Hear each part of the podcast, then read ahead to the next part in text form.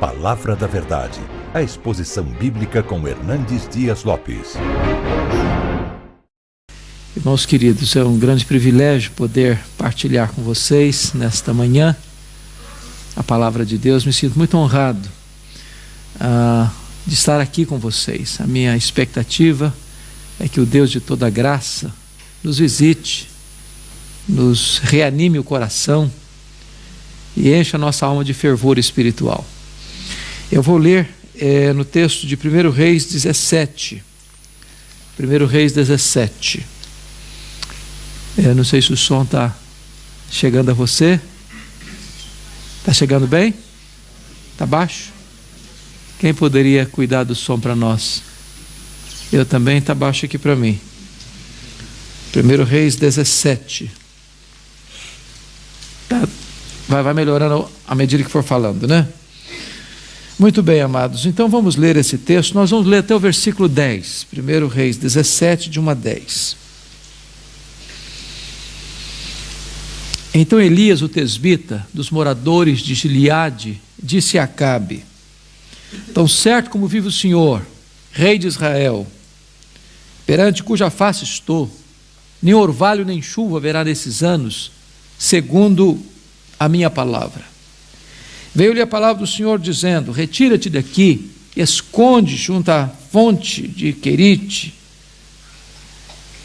junto à fonte e à torrente de Querite, fronteira ao Jordão. Beberás da torrente. E ordenei aos corvos que ali mesmo te sustentem. Foi, pois, e fez segundo a palavra do Senhor. Retirou-se e habitou junto à torrente de Quirite, fronteira ao Jordão. Os corvos lhe traziam pela manhã pão e carne, como também pão e carne ao anoitecer, e bebia da torrente. Mas passados dias a torrente secou, porque não chovia sobre a terra. Então lhe veio a palavra do Senhor, dizendo: Dispõe-te, vai a Sarepta, que pertence a Sidom, e demora-te ali onde ordenei a uma mulher viúva que te dê comida. Então ele se levantou e se foi a Sarepta. Amém.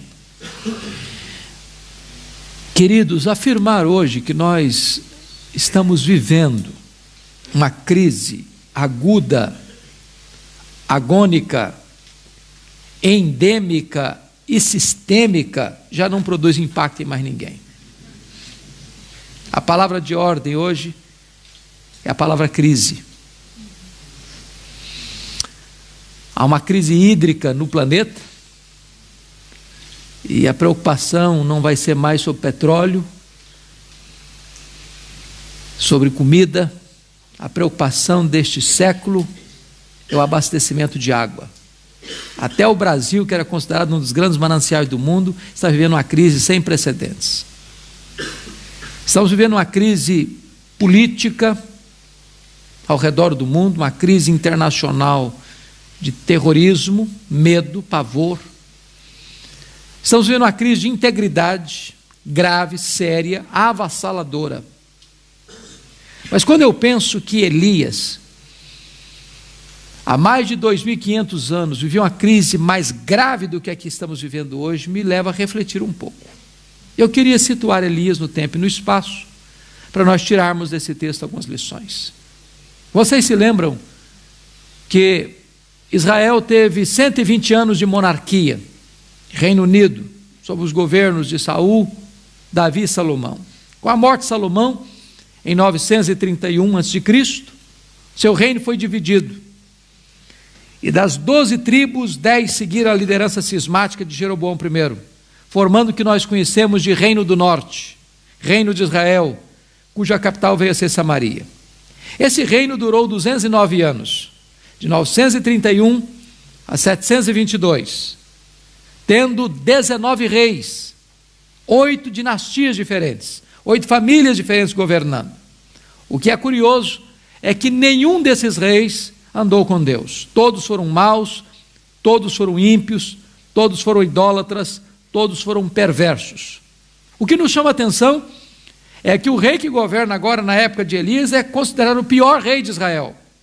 E se não bastasse isso, casou-se com a pior mulher do mundo. Jezabel era feiticeira, era assassina e era mandona, era, o rei era apenas um boneco na sua mão. Foi essa mulher quem impôs o culto a Baal em Israel, foi essa mulher quem perseguiu e matou os profetas de Deus. E é nesse tempo, portanto, de crise política, econômica, moral e religiosa que Deus levanta não um partido, não a denominação. Deus levanta um homem para fazer diferença em sua nação. Que homem é este? Eu gostaria de apresentá-lo a vocês nesta manhã. Primeiro, confira comigo o verso 1. Quando diz então Elias, o tesbita, dos moradores de Gileade, ele não está falando da família dele, do sobrenome dele. Ele está falando da procedência geográfica dele. Ele vem de Tisbé, um lugarejo completamente desconhecido, incrustado lá nas fraldas desta cordilheira de montanhas de Gileade. Quando você vai para o mapa, você não acha Tisbé. Tão pequeno é o lugar. Ele não vem de uma família rica, aristocrática. Ele não vem de uma escola de profetas. Ele não vem de uma família sacerdotal. Elias é um homem desconhecido, de uma família desconhecida, de um lugar desconhecido, mas um homem levantado por Deus. Eu aprendo aqui a primeira lição: Deus não precisa de estrelas para fazer a sua obra. Deus não precisa de figurões para fazer a sua obra. Deus pode usar gente simples como você e eu, como Elias, para fazer a sua obra. Olhando a igreja evangélica no Brasil e no mundo, eu temo que um dos grandes problemas que a igreja hoje enfrenta é que nós temos estrelas demais, figurões demais, pessoas que se julgam importantes demais, pessoas que atraem para si, ou pelo menos querem para si, os holofotes, as luzes da ribalta. E eu tenho aprendido uma coisa: as estrelas só brilham quando o sol não está brilhando. Porque quando Jesus, o sol da justiça, está brilhando, não tem espaço para homens brilharem. Eu não tenho dúvidas de que um dos pecados que mais Deus abomina é o pecado do culto à personalidade do colocar um homem num pedestal, de exaltar um ser humano. E eu tenho visto coisas esquisitas por aí afora. Eu conheço pastores, e quando eles vão chegando na igreja, entrando pelo corredor central, as luzes vão acendendo em cima dele. E o povo fica de pé para recebê-lo. Eu conheço pastores que pregam em púlpitos blindados, que só anda com capangas, Gente que se diz, se diz muito importante. Hoje a igreja evangélica brasileira comete o pecado, eu não sei se aqui em Portugal a coisa acontece do mesmo jeito, mas se tem tratado alguns pregadores e cantores como verdadeiros astros de cinema e cometido o pecado da tietagem evangélica. Deus não aceita isso. Deus rejeita isso. Deus abomina isso. Uma evidência disso, por exemplo, dessa tendência, estava lá na igreja de Corinto. Vocês se lembram que a igreja de Corinto ela era pluripartidária. Havia o partido de Paulo, eu chamaria de o Partido Progressista de Paulo, o PPP. Havia o Partido Conservador de Pedro, o PCP. Havia o Partido Filosófico de Apolo, o PFA, e, o, e havia o Partido Cristão de Jesus, o PCJ. A igreja estava dividida, cada um seguindo um ícone. E Paulo põe o machado da verdade na raiz dessa tendência, perguntando assim: mas quem é Paulo? Quem é Apolo? Apenas servos por meio de quem vocês creram. Eu plantei, Apolo regou, mas o crescimento veio de Deus, de tal maneira que nem o que planta, nem o que rega é coisa nenhuma, mas Deus que dá o crescimento. Aí Paulo joga uma pá de cal nessa tendência, quando no capítulo 4, verso 1, ele diz que importa que as pessoas os considerem como ministros e como dispenseiros. E o que se requer dos dispenseiros é que eles sejam encontrados fiéis. Você sabe que a palavra ministro na língua portuguesa, é uma palavra muito pomposa. Muito pomposa. Se você falar no governo, você está falando no primeiro escalão do governo. Se você fala na igreja, você está pensando no líder espiritual, o pastor. Mas Paulo escolheu uma palavra muito interessante para falar de ministro. Há três palavras no grego para servo: a palavra diáconos, aquele que serve, a palavra doulos, o escravo, e a palavra ruipereta, que é um escravo condenado à morte. E que antes de morrer tem que prestar um serviço. Eram os remadores de galés, que ficavam com os pés no tronco, acorrentados, que tinham que trabalhar até a exaustão e, mesmo depois de trabalhar, eram mortos. Esse era o Rui Pereta. A palavra que Paulo usa para ministro no capítulo 4, verso 1 de 1 Coríntios, não é diáconos, não é dulos, é Rui Pereta. Paulo está dizendo com isso que não há espaço no coração do homem, nem na igreja de Deus, para qualquer ser humano se vangloriar. Porque na igreja de Deus só um é exaltado, só um é recebido com honra e glória.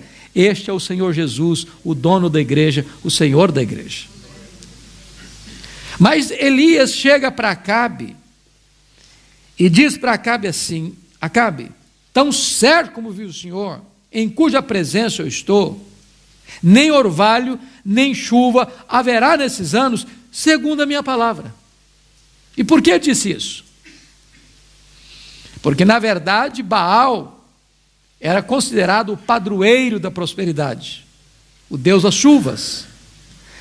Numa cultura agropastoril, quando eles faziam suas colheitas ou recebiam as crias das suas ovelhas, tributavam isso a Baal. Se Deus então fechasse as comportas dos céus para não chover e nem cair orvalho, Deus estava quebrando as pernas de Baal. Deus estava quebrando a espinha dorsal de Baal. Deus estava desconstruindo a imagem de Baal. Deus estava arruinando a reputação de Baal. Era uma palavra de juízo. Mas nota uma coisa: ele diz assim para Cabe: segundo a minha palavra, não vai chover e não vai cair orvalho. Olha, chove de vez em quando, mas o orvalho cai toda noite. Nenhuma coisa nem outra vai acontecer, vai acontecer. E eu pergunto: por que que Elias tem tanta certeza disso? Que garantia ele tem? E você não encontra a resposta nesse texto. Mas a resposta está lá em Tiago 5,17, quando diz: Elias orou com instância para não chover, e não choveu. Segunda lição que eu aprendo desse texto. Você só pode ficar de pé diante dos homens se primeiro você se prostra diante de Deus. Elias só se levantou diante do rei, porque primeiro ele se prostrou diante do rei dos reis. Só prevalece na pregação quem prevalece na oração. E aí, irmãos, nós estamos vivendo uma crise na igreja evangélica, porque infelizmente nós separamos academia de piedade, nós separamos pregação de oração. Nós temos verdadeiros gigantes do saber no púlpito e verdadeiros nanicos na vida de oração.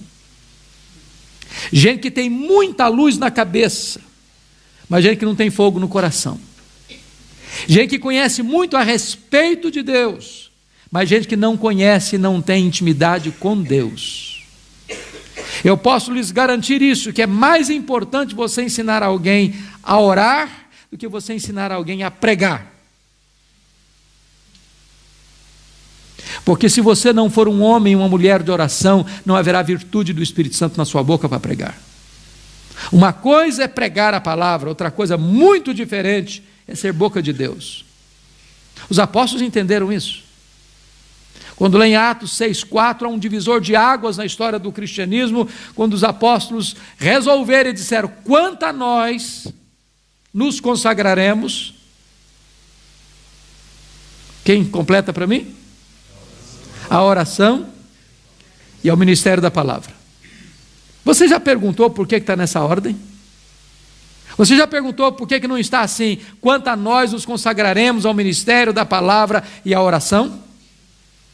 Eu vou lhe fazer uma pergunta e eu espero que você não responda. Pense. O que é mais importante? Oração ou ministério da palavra? Difícil de responder isso. A melhor resposta que eu já encontrei até hoje é esta: Deus dá tanto valor, tanta primazia ao ministério da palavra, que ele colocou oração em primeiro lugar. Sabe por quê? Porque se você não for um homem de oração, se você não se prostrar primeiro diante de Deus, você não terá poder para se levantar diante dos homens. Sem oração não há poder para a pregação. Mas aí você nota no verso 2 e 3 do texto lido uma transição radical, uma transição abrupta, e parece-nos um anticlímax. Porque notem vocês que Elias sai do anonimato. E ele começa o seu pastorado, o seu ministério profético, pregando para o rei, no palácio do rei. Eu acho que muitos de nós passarão o ministério inteiro sem nunca pregar no palácio do rei para o rei. Pois Elias começa o ministério dele pregando para o rei. Agora Deus pega o Elias e agora, meu filho, você vai se esconder. Agora você vai para um deserto, vai ficar na solidão. Vou apagar todas as luzes da ribalta, vou tirar você do palco, vou mandar você para um lugar que ninguém vai te ver, você não vai ver ninguém, você vai ficar num deserto. E mais, eu vou mandar os garçons voadores para levarem comida para você. E você vai se alimentar e se, e se abastecer da fonte lá. E é isso. E aí você fica pensando, meu Deus, mas como é que faz um negócio desse? Porque todo pregador gosta da multidão e não da solidão. Ele quer caminhar na direção das pessoas e não na direção do recolhimento da alma. O deserto não nos promove, o deserto nos humilha. O deserto não nos exalta, o deserto nos rebaixa. O deserto nos reduz a nada. O deserto, entretanto, não é um acidente de percurso, é uma agenda de Deus. É Deus quem nos matricula na escola do deserto. E a escola do deserto é a escola superior do Espírito Santo, onde Deus treina os seus líderes mais importantes. Na escola do deserto, Deus trata conosco. Sabe por quê? Porque Deus está mais interessado em quem você é do que no que você faz. Vida com Deus precede trabalho para Deus. A maior prioridade sua e minha não é fazer a obra de Deus. A maior prioridade nossa é conhecer e andar com Deus da obra, porque o Deus da obra é mais importante que a obra de Deus. Então Deus o matricula na escola do deserto. E o currículo dessa escola é a nossa própria vida. Porque primeiro Deus trabalha em nós, depois Deus trabalha através de nós. Mas há uma segunda área que precisamos aprender no deserto. No deserto, nós precisamos aprender a depender mais do provedor do que da provisão. Ali em Querite, ou Deus sustentava Elias, ou Elias pereceria. Então, tem hora que você, ao ser matriculado na escola do deserto, precisa aprender isso. Você depende de Deus mais do que das pessoas, mais do que de você mesmo. Sua provisão vem de Deus. O que é curioso que o verso 7 diz que Elias, estando onde Deus o mandou estar e fazendo o que Deus o mandou fazer, a fonte que o abastecia secou.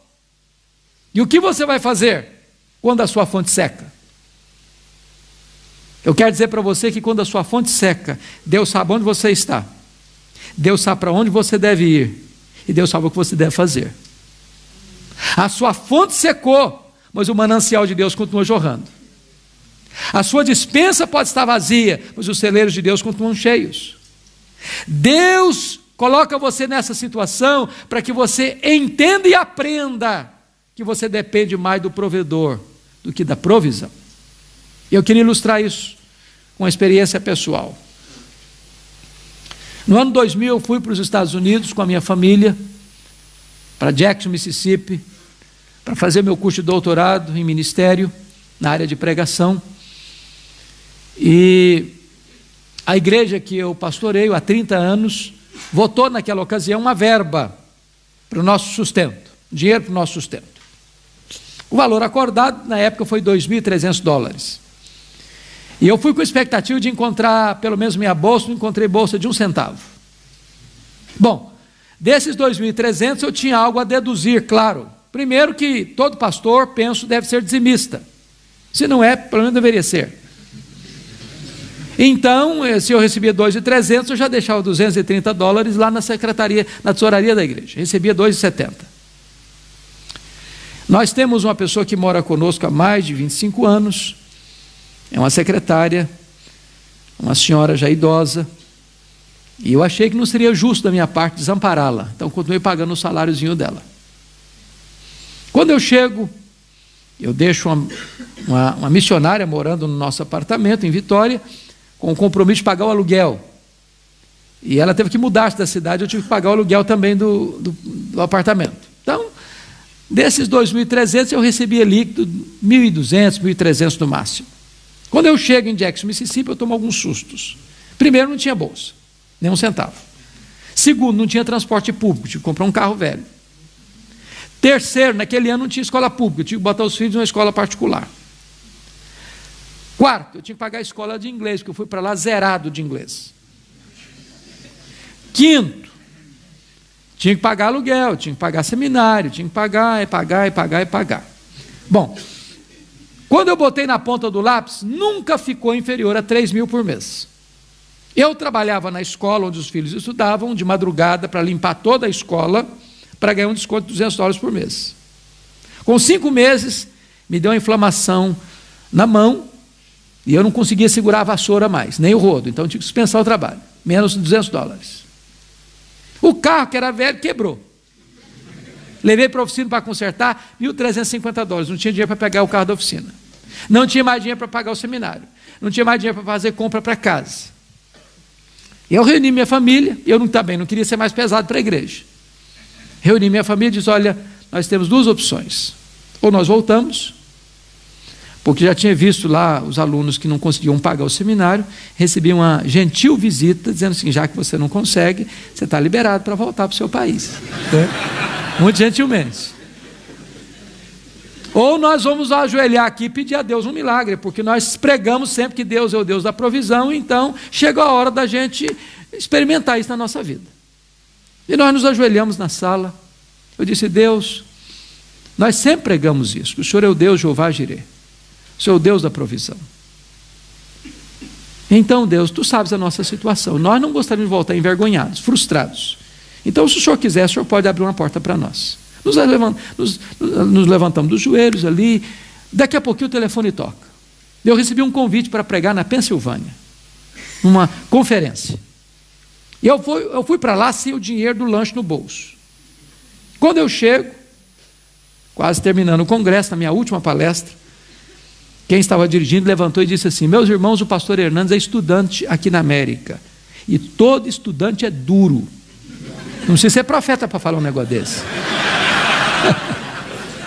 Se alguém quiser ajudá-lo, fique à vontade. Eu saí daquele congresso com 5.500 dólares de oferta. Um irmão, um pastor, me procurou logo depois e disse: Olha, eu vou lhe mandar 300 dólares por mês até você terminar o seu curso. Eu voltei para casa chorando. Peguei o carro na oficina, paguei o seminário, fiz compra para casa, sobrou dinheiro ainda. Na semana seguinte, um outro telefonema. Um convite para pregar em New Hampshire, a 2.500 quilômetros de onde eu morava.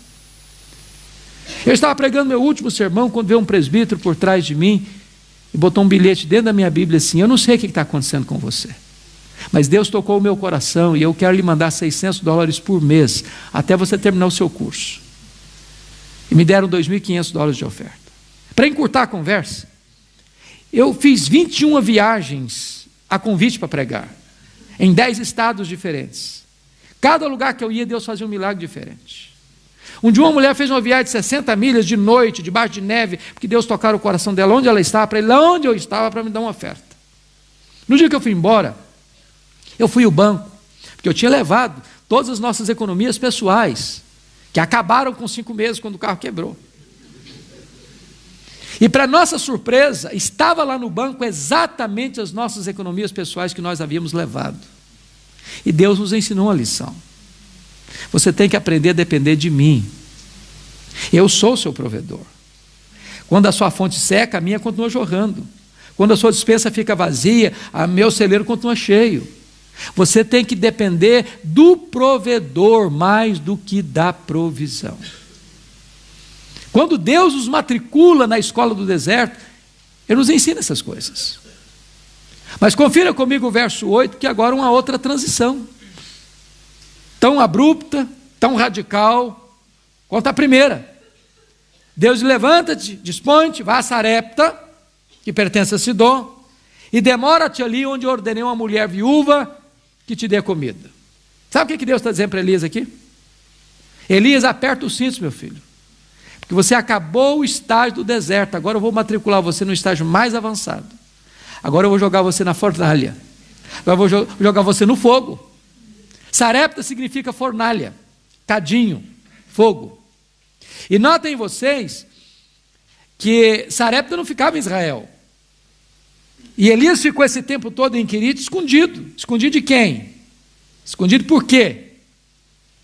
Escondido de Jezabel, escondido de Acabe, porque ele estava sendo procurado, você pode conferir isso no capítulo 18, versículo 10 desse mesmo livro, vivo ou morto em Israel e em outras nações, pelo rei Acabe. E ele poderia pensar, Deus, mas se eu sair daqui, meu pescoço rola. Mas o Deus que envia é o Deus que protege. E Deus parece que tem senso de humor, porque o que Deus diz para Elias não faz sentido. Se Deus dissesse assim para Elias: Elias, vá para Sarepta, porque lá eu quero que você sustente uma mulher viúva. Ele podia pensar assim: pelo menos eu tenho um ministério, vou sustentar uma mulher viúva. Mas o que Deus diz para ele é o contrário: vá, porque lá eu ordenei uma mulher viúva que te dê comida. E ele sai de Querite para não morrer de sede e quase morre de fome em Sarepta, porque a mulher vai, a mulher vai dar comida para ele está morrendo de fome. Sabe o que Deus está dizendo para Elias, meu filho? Eu sou o seu provedor. Você tem que confiar em mim. Você tem que confiar em mim.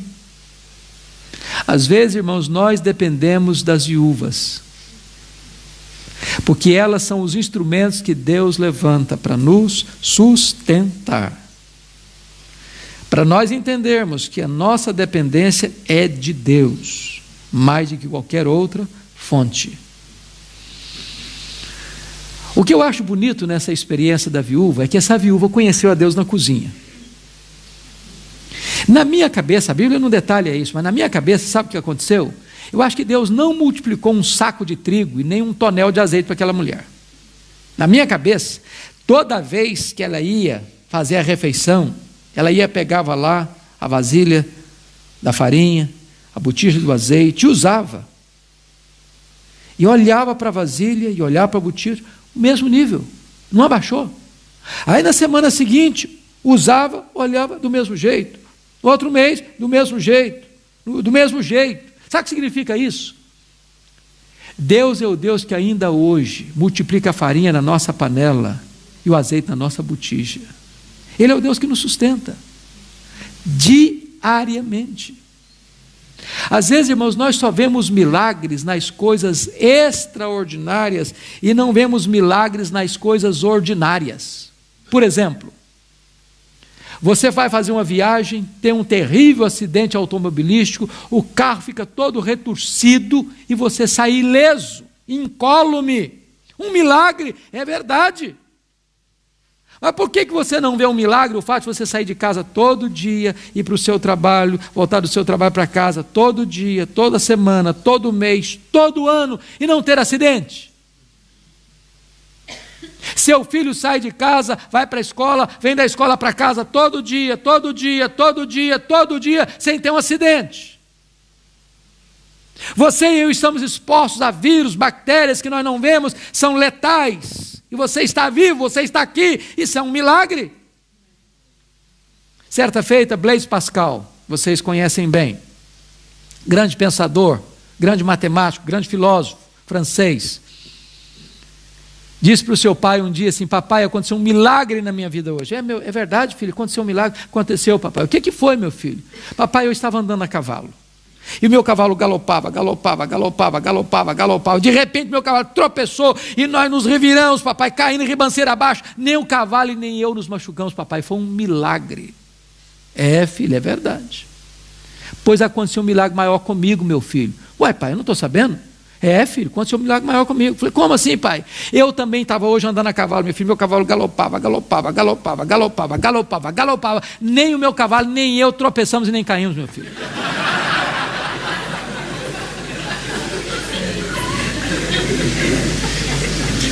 Às vezes, você não vê o sustento diário da sua casa como um milagre de Deus. Às vezes você não vê o fato de você dormir e acordar todo dia, toda noite, com um milagre de Deus. Às vezes você não vê o fato de seu filho ir para a escola e voltar da escola todo dia, todo dia, com um milagre de Deus. Deus é o Deus que age extraordinariamente na ordinariedade da nossa vida. Mas, é curioso que na mesma casa onde acontece um milagre, também acontece uma tragédia. Porque o filho único dessa viúva adoece e morre. E aqui nós encontramos um fato interessante, porque vocês bem sabem que na nossa geração há muitos pregadores que, em nome de uma fé robusta, beiram a heresia e a apostasia, quando diz que não, se você é um crente verdadeiro, batuta mesmo, você não pode ficar doente. Porque Jesus, como levou os seus pecados, levou também as suas doenças. Então, já que você é justificado pela fé, então você também tem que declarar: estou curado e pronto. O problema é que alguns desses pregadores ficam doentes e têm que escondidos para o hospital. Eu quero dizer para você que crente enfrenta problemas. Crente bate carro. Aqui não, mas no Brasil enfrenta bala perdida na rua. Crente é mandado embora do emprego. Crente fica doente. Crente enterra os seus mortos. Crente chorador do luto. Vida cristã não é uma estufa espiritual. Você não está blindado. Jesus nunca prometeu nem para você nem para mim que nós não teríamos problemas aqui, que nós não teríamos aflições aqui. O que ele prometeu é estar conosco todos os dias, até a consumação dos séculos. Agora, o que é mais interessante para mim nesse texto é que a viúva bota a culpa em Elias, da morte do seu filho.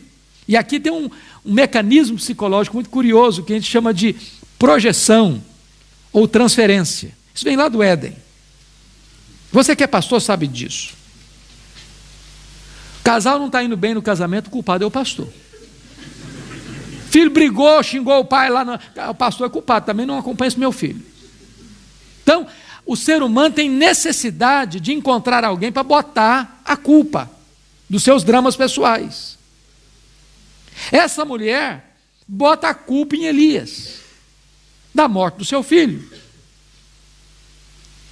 E o que é mais curioso é que Elias não se defende. Porque você e eu somos apressados e profundamente robustos em nossa própria defesa. Eu conheço até alguns que dizem assim: é melhor passar por cima do meu cadáver do que passar por cima dos meus direitos. Por que Elias não se defende, irmãos? Talvez aprendeu já lá no passado o princípio que Jesus ensinou: que você não esmaga a cana quebrada, nem apaga a torcida que fumega. Tripudiar sobre quem já está machucado e ferido não faz sentido. Elias se cala. Elias não se defende. Elias não quer ferir ainda mais essa mulher. A única palavra que Elias diz para essa mulher é o seguinte: me dê seu filho morto aqui, transfira para os meus braços a sua dor. E ele leva o menino para o quarto, fecha a porta, e ele abre o bico. Lá ele fala e fala muito. Lá ele fala com Deus, nos ensinando um princípio: que se nós orássemos mais, nós nos defenderíamos menos. Se nós orássemos mais, nós brigaríamos menos. Se nós orássemos mais, nós iríamos mais os milagres de Deus acontecendo. E o que me impressiona ainda é que Elias tem coragem de pedir um milagre inédito para Deus, porque não tem registro de ressurreição até então. E eu fico pensando se você e eu fôssemos orar por um pedido inédito na história hoje. Chamar-nos iam de heterodoxos, de hereges, de desequilibrados emocionais. Mas Elias ora. E o que é mais espantoso é que Deus responde. E ressuscita o menino. Agora pense comigo se Elias fosse um dessas estrelas de hoje. O que, que ele faria? Saindo do quarto com o menino vivo nas mãos. Eu acho que a primeira coisa que ele faria era convocar uma coletiva da imprensa. Ah, sim, com certeza. Segundo o expediente dele era espalhar um monte de outdoor na cidade de Sarepta. Agora sim tem um profeta nessa terra. Terceira coisa que ele faria era fazer um discurso de alto elogio antes de devolver o menino para a mãe. Quarta coisa que ele faria era bater palma para ele mesmo. Quinta coisa que ele faria um solo do hino Quão grande és tu diante do espelho. Tem nada disso. Simplesmente devolve o filho e diz: O teu filho vive. Sabe o que significa isso? Se Deus está usando a sua vida, bote a boca no pó. Porque Deus não divide a sua glória com ninguém. Porque tudo vem dele, tudo é por meio dele e tudo é para ele. Toda glória dada ao homem é glória vazia, é vanglória, é idolatria, é abominação para Deus. Mas note outra coisa. O último versículo deste capítulo diz algo maravilhoso. Quando você honra Deus, Deus honra você. Porque agora esta mãe, recebendo o filho, diz assim: Agora eu sei que tu és homem de Deus e que a palavra do Senhor na tua boca é verdade.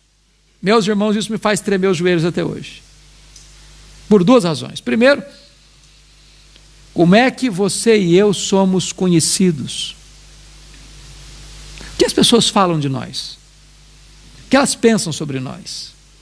O que elas conhecem a nosso respeito? Porque pode ter duas coisas. Primeiro, as pessoas podem nos chamar de homens de Deus porque não nos conhecem. Se nos conhecessem, sairiam correndo afastadas, com muito medo. Quem nós somos? Quem nós somos? Você conhece um homem de Deus, não é debaixo dos holofotes. O homem de Deus é aquele que ele é com a porta do quarto trancada. Esse é o homem de Deus. Você nunca é maior do que quando você é na solidão.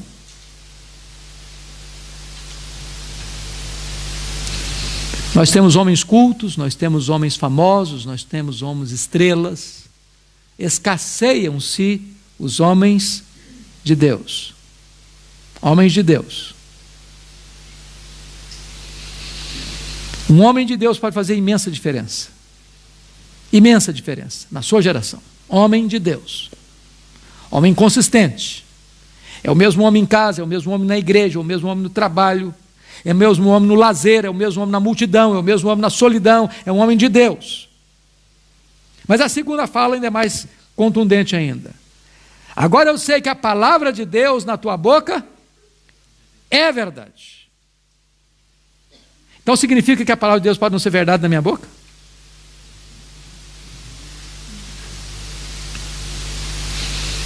Irmãos queridos, prestem bem atenção: uma coisa é proferir a palavra de Deus, outra coisa é ser boca de Deus. Lá em Jeremias 15, 19 diz assim: Se tu te arrependeres, eu te farei voltar e estarás na minha presença. Se apartares o precioso do vil, serás a minha boca. Vocês já pararam para perceber que alguma pessoa chega, um pregador chega e prega uma verdade, não acontece nada. O outro chega e prega a mesma verdade, os corações se derretem. Por que isso? É porque um é boca de Deus, o outro não é. Lá no Brasil, não sei se tem alguém do Brasil aqui que chegou a conhecer. Alguém tem? Tem, tem brasileiro aqui? Só tem alguns. um pastor presbiteriano muito querido, já falecido, morreu com mais de 90 anos, pastor Antônio Elias. Alguém chegou a conhecer Antônio Elias aqui? Alguns conheceram. Antônio Elias era um pastor muito simples. Pregava, pregava um sermão muito simples, mas havia um fato. Toda vez que esse homem pregava, ele pregava chorando e o auditório debulhava em lágrimas. Quando ele terminava de pregar, o povo estava se derretendo diante de Deus. E ele estava pregando um dia num congresso, conferência como essa, há muita gente. Aí, quando ele terminou de pregar, oportunidade para as pessoas fazerem perguntas a ele. Ele levantou um irmão e perguntou: Pastor, o senhor é um homem de Deus, o senhor nos ajuda a entender um assunto tão complexo para nós. Explica para nós, em detalhes, esse negócio de unção. O que é isso? O que é unção, pastor? Unção. O que é isso? E este levantou e disse: Meus irmãos, é muito simples.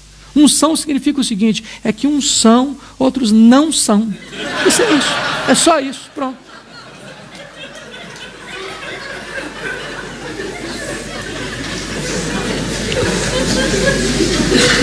Agora eu sei que a palavra de Deus na tua boca é verdade. Não sei se você já parou para perceber. Os maiores e melhores sermões da história estão disponíveis no nosso vernáculo. Bom, nós temos os sermões de Paulo, de Pedro, de Jesus, a Bíblia. Temos os sermões de João Crisóstomo, sermões de Aurélio Agostinho, sermões de João Calvino, sermões de Martinho Lutero, sermões de John Owen, sermões de Jonathan Edwards, sermões de João Wesley, sermões de Charles Haddon Spurgeon, sermões de Mark Lloyd Jones, e etc, e etc, e etc. Sermões que Deus usou de uma maneira tão poderosa para impactar e transformar vidas. Por exemplo,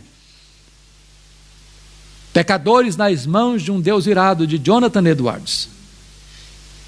Ele pregou esse sermão, depois de orar e jejuar por alguns dias, diante de um grande auditório, e ele segurava o esboço numa mão, a lamparina na outra mão, e lia o sermão. E na medida que ele lia o sermão, seu auditório foi tomado de tal convicção de pecado que eles se agarravam nas pilastras do templo e choravam e gemiam. E caíam prostrados de convicção de pecado, não de histeria. E quando ele terminou de pregar, mais de 500 pessoas se renderam a Cristo. Eu fico pensando o seguinte: se você e eu pegarmos esses mesmos sermões para pregá-los na íntegra hoje, se os resultados vão ser os mesmos. Eu soube de um seminarista há pouco tempo, lá no Brasil, que pegou esse sermão de Jonathan Edwards e decorou palavra por palavra, sentença por sentença chegou diante da sua igreja e pregou com toda veemência. E o povo caiu também, mas no sono. No sono. O sermão era o mesmo. Quem pregava o sermão era outra pessoa.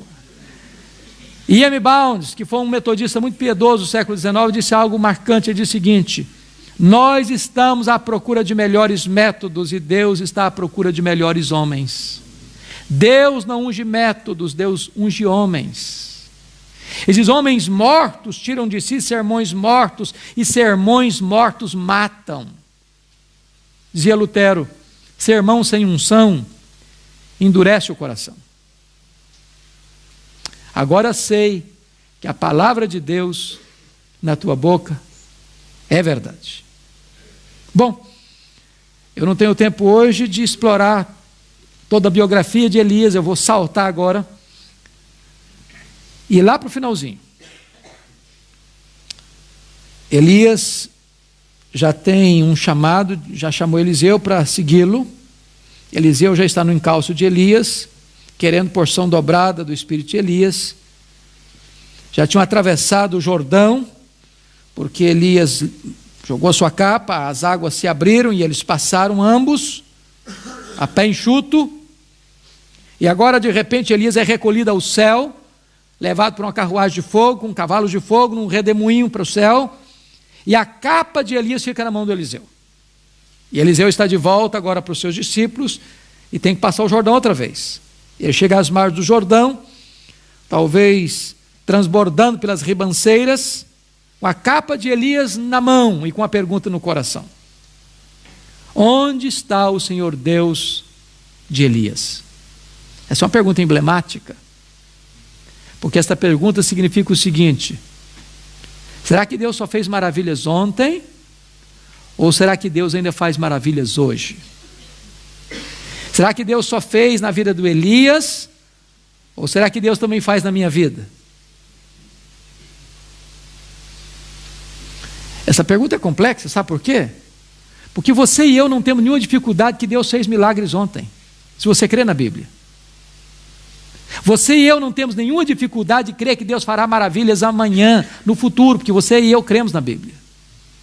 A grande pergunta é: eu creio que Deus faça milagres hoje? Eu acredito nisso hoje? Porque às vezes a nossa teologia é a teologia da Marta.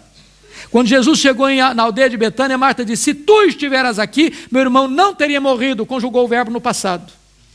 Aí Jesus, não, Marta, o teu irmão há de ressurgir. Ele diz, eu sei, Senhor, que vai ressurgir no último dia. Conjugou o verbo no futuro. Jesus, não, Marta, eu não fui, eu não serei. Eu sou a ressurreição e a vida.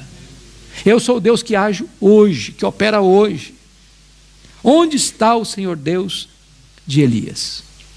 Diz a Bíblia que ele feriu as águas. O rio se abriu de novo. E ele passou. Porque o Deus de Elias é o Deus de Eliseu. O Deus de Elias é o seu Deus, é o meu Deus, é o nosso Deus.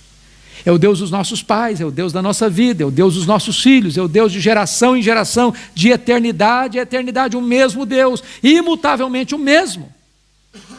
Mas hoje, a pergunta não é mais: onde está o Senhor Deus de Elias? Talvez a pergunta deveria ser agora: onde estão os Elias de Deus? Eles estão aqui. Nós vivemos uma geração em crise, como a geração de Elias. E mais do que nunca nós precisamos que homens de Deus sejam levantados nessa geração. Que Deus nos ajude a sermos os Elias de Deus nos nossos dias. Curva sua fronte, vamos orar.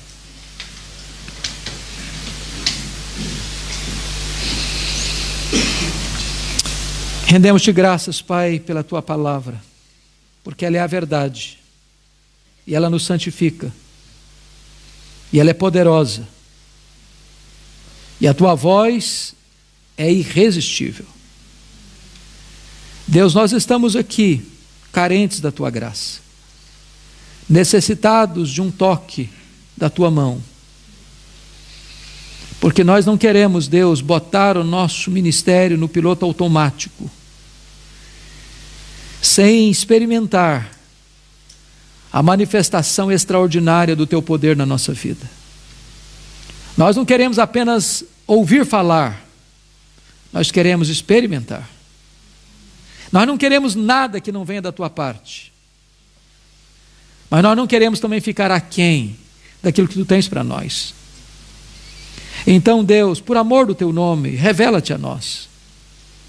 Manifesta-te a nós não estamos falando daquela presença que tu tens em toda parte do universo, porque tu és onipresente.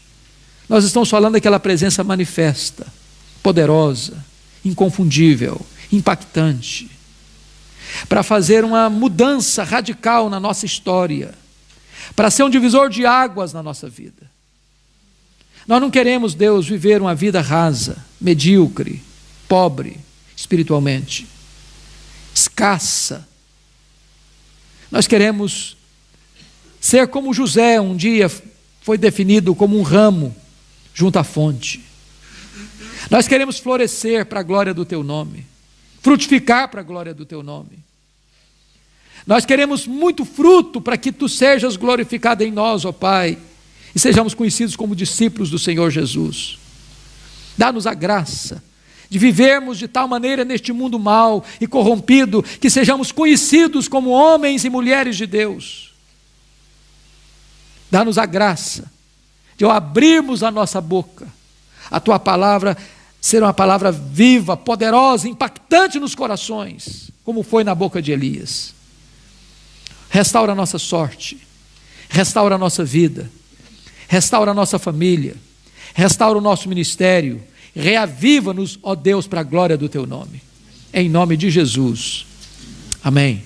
Amém. Deus abençoe, amados. Obrigado.